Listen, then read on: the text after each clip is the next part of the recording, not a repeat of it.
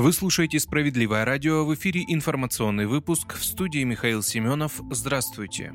Госдума ратифицировала договор о вхождении новых областей в состав России. Госдума ратифицировала договоры о принятии Донецкой и Луганской народных республик, Херсонской и Запорожской областей в состав России. Президент Владимир Путин и руководители регионов подписали эти соглашения 30 сентября. 2 октября Конституционный суд признал их соответствующими основному закону. ДНР, ЛНР, Херсонская и Запорожская области считаются принятыми в состав России с момента подписания договоров. При этом каждый из документов временно применяется с даты подписания подписания и вступает в силу с даты ратификации. Кроме того, Госдума рассмотрит четыре федеральных конституционных закона о вхождении новых регионов в состав России.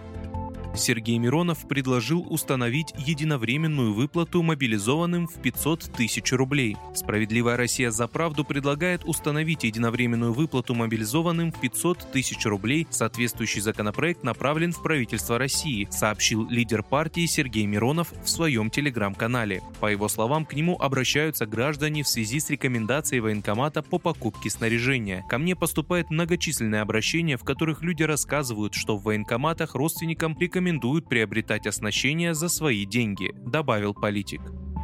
Швейцария не поддержала передачу замороженных российских активов Украине. Швейцария отказалась поддержать идею Владимира Зеленского о передаче Украине замороженных российских активов, сообщил РИА Новости пресс-секретарь швейцарского Минэкономики Фабиан Майенфиш. Для правительства Швейцарии конфискация активов только на основании принадлежности к какому-либо государству или внесения в санкционный список и использования их для восстановления Украины в настоящее время не является вариантом поддержки Украины, сказал Майенфиш. Он подчеркнул, что конфискация активов по сравнению с их заморозкой представляет собой масштабное посягательство на гарантию собственности и другие основные конституционные права, попавших под санкции лиц. При этом он отметил готовность правительства Швейцарии участвовать в оказании международной помощи в восстановлении Украины. Ранее Зеленский предложил Швейцарии заблокировать российские активы и передать их Украине.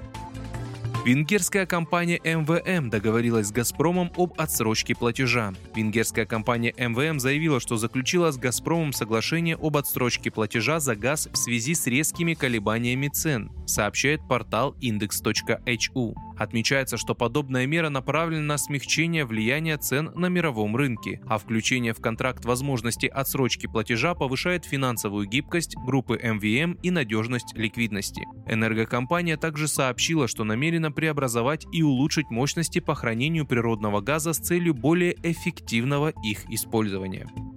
Вы слушали информационный выпуск. В студии был Михаил Семенов. Оставайтесь на волне справедливого радио.